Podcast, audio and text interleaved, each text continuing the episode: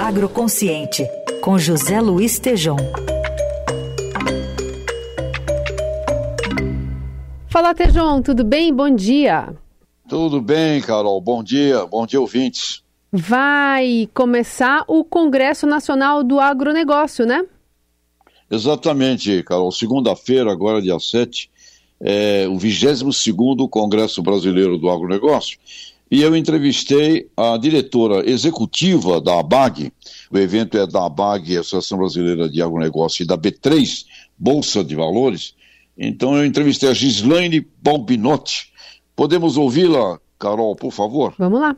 Esse ano discutindo dois assuntos importantes, que é a inovação e a governança. O agro brasileiro vem apresentando recordes todo ano, mas nós teremos ainda grandes desafios pela frente e com certeza a inovação será um dos pilares para que nós possamos continuar crescendo, tendo competitividade e fazendo com que o agronegócio continue sendo esse importante setor para a economia brasileira, bem como a governança como um fator importante de união entre o poder público e privado, e isso vai fazer toda a diferença na nossa competitividade como país, exportando para mais de 200 países e possivelmente abrindo novos mercados para exportação dos nossos produtos, tanto alimentos, fibras e energia. Estamos aí esperando um público de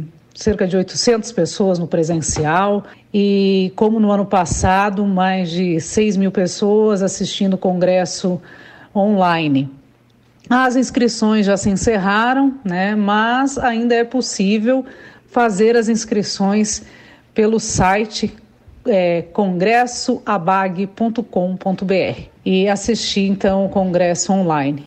Muito bem, Carol. O congresso é muito importante. A BAG ela foi uma ideia do pioneiro do agronegócio brasileiro, né, o Ney Bittencourt de Araújo, que foi o presidente da AgroSéries, o homem que trouxe para o país esse conceito sistêmico, né, de visão sistêmica. E a BAG completa também 30 anos de idade. Então, parabéns ao Caio, presidente, a, o pessoal todo lá, o Ingo, vice-presidente, o pessoal do conselho, e Gislaine Balbinotti, obrigado aí pela pelas suas colocações. Estaremos lá, viu, Carol? Estaremos lá também, é, recebendo lá um mérito que a BAG está nos dando de personalidade do agro do ano. Eu queria compartilhar com todo mundo aqui da nossa Eldorado e todos os nossos ouvintes, e você, o Heisen, porque vocês têm parte nesse, nesse prêmio.